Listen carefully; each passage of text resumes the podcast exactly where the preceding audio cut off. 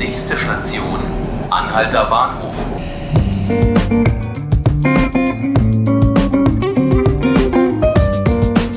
Hallo liebe Zuhörerinnen und Zuhörer, hallo Berlin. Mein Name ist Nanke Garrels und Sie hören 5 Minuten Berlin, den Podcast des Tagesspiegels.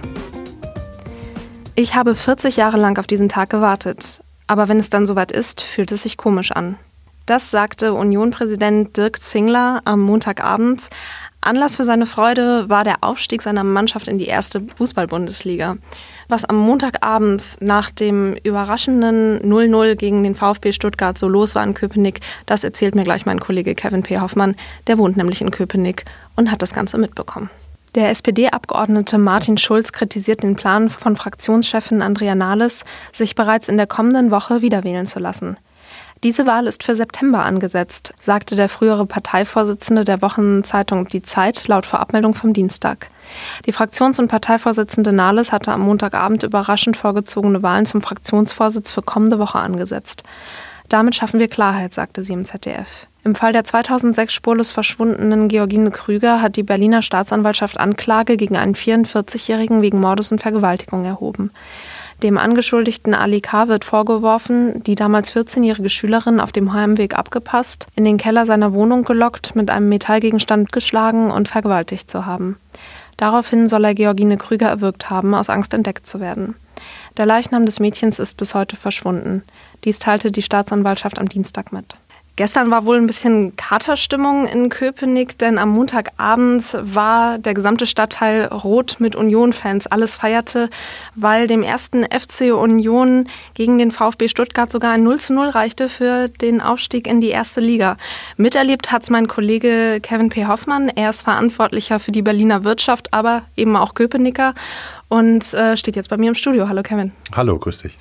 Wie reagiert Köpenick, wenn Union in die erste Liga aufsteigt. Zum ersten Mal übrigens.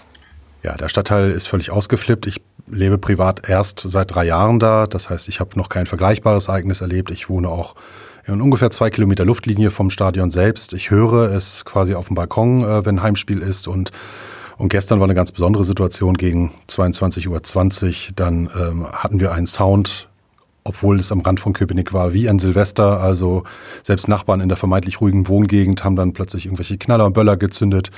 Und wie es direkt unmittelbar am Stadion äh, äh aussah oder so, konnte ich zwar nicht sehen, aber habe dann doch einen akustischen Eindruck davon bekommen. Ja, wir haben auf jeden Fall wilde Szenen gesehen. Unser Kollege Julian Gräber war im Stadion und nicht nur Köpenick war rot, sondern der Rasen dann auch. Die Fans sind aufs Spielfeld gestürmt und äh, haben kräftig gefeiert. Die BVG hat dann auch gleich vermeldet, ähm, wann, wie und wohin irgendwas aus Köpenick wegfährt, weiß man nicht so genau. Und da wären wir ja auch schon beim Kern der Sache. Es wird natürlich wunderbar für Berlin Lokalderbys zu haben, aber es sieht schon jetzt an den Zweitligaspieltagen oder sah es in der vergangenen Saison teilweise ein bisschen eng aus.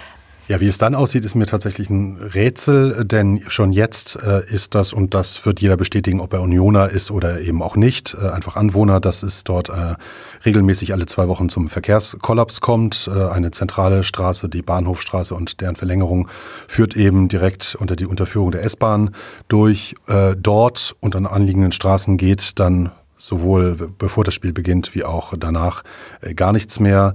Dort laufen auch die zentralen ähm, ähm, ähm, Tramgleise äh, lang. Äh, an Autoverkehr ist in der Zeit gar nicht zu denken, geschweige denn an einen Parkplatz.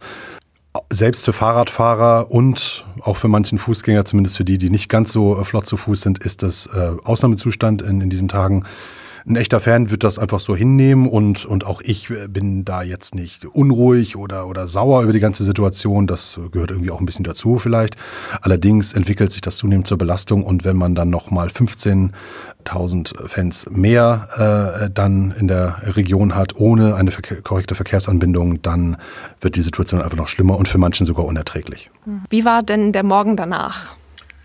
Ja, ich selbst war nicht im Stadion, habe es nur im Radio verfolgt, bin dann aber gleich am Morgen zu meinem Nachbarn, der Dauerkartenbesitzer und ein echter äh, Herzblut-Fan ist und in seiner Familie. Er war mit seiner Frau da. Die Oma hat auf die beiden kleinen Söhne aufgepasst. Und ähm, ähm, er hat mir wirklich sehr emotional geschildert, was für ein großartiger Moment das für ihn war. Auch er war dann letztlich äh, mit seiner Frau äh, unten auf dem, auf dem Rasen. Ähm, seine Frau bestätigte dann auch, dass äh, sie noch nie so viele Männer hat weinen sehen. Ähm, das war in der Tat ein emotionaler Moment. Ähm, die waren körperlich noch beide in sehr guter Verfassung, auch um 8 Uhr morgens danach. Das konnte ich aber dann nicht ähm, äh, unbedingt behaupten von manch anderen Unioner, den äh, ich dann äh, auf dem Weg zur S-Bahn und auf dem Weg zu ein, zwei Fankneipen, die ich noch aufgesucht habe, ähm, getroffen habe. Da haben Leute buchstäblich die Nacht durchgemacht, hatten einen enorm äh, hohen Pegel, was man vielleicht auch verständlich finden kann. Ich habe auch beobachtet, wie aus einer äh, Kneipe der Ultras dann tatsächlich auch der Wirt ähm, äh, selbstbewusst dann einen, einen doch überalkoholisierten Fan vor die Tür buxiert hat und so. Das gehört vielleicht einfach auch ein bisschen dazu. Aber sowohl die Ultras wie auch die etwas gesetzteren Fans waren wirklich total aus dem Häuschen. Und es griff sogar schon auf die jungen ähm, Köpenicker über.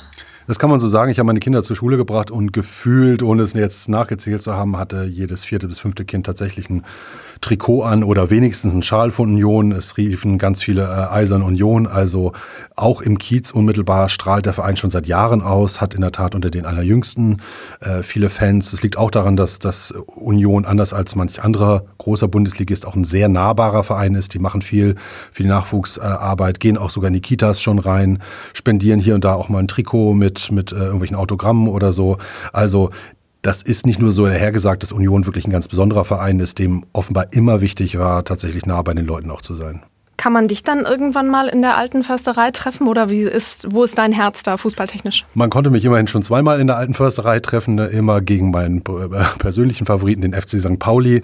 Beim letzten Mal habe ich meinen Sohn mitgenommen, da hat äh, St. Pauli eine kräftige Klatsche bekommen von 0 zu 4. Mein Sohn hat es gefreut, wir standen auch in der Fankurve. Ich durfte mich leider nicht als äh, Hamburger St. Paulianer äh, outen. Mein Sohn der ähm, in Köpenick zur Schule geht und hier aufwächst, äh, hat auch null Verständnis dafür, wie man einem Hamburger Verein noch die Daumen drücken kann. Ähm, gleichwohl bin ich auch Sportsfreund und äh, habe auch äh, Sympathie für diesen wirklich auch tollen Verein Union. Ich würde mich nur bloß privat nicht zu den, zu den Hardcore-Fans zählen. Ja, und jetzt kannst du es leider nicht mehr miteinander verbinden, deinen Lieblingsverein zu sehen. Leider nicht mehr. Ähm, St. Pauli und äh, wie auch der Stadtrivale HSV waren ja lange am Drücker, lange vor Union. Am Ende hat sich das Blatt gewendet, äh, möge der Bessere gewinnen und das ist in diesem Fall geschehen. Mhm. Ja, vielen Dank für die Schilderung dieser wilden Nacht und des äh, leicht äh, Katzenjammer geprägten Morgens danach. Mhm. Und wenn Sie nicht dabei sein konnten oder schon wieder Lust aufs Feiern haben, am heutigen Mittwoch feiert Union offiziell seinen Aufstieg in die Bundesliga.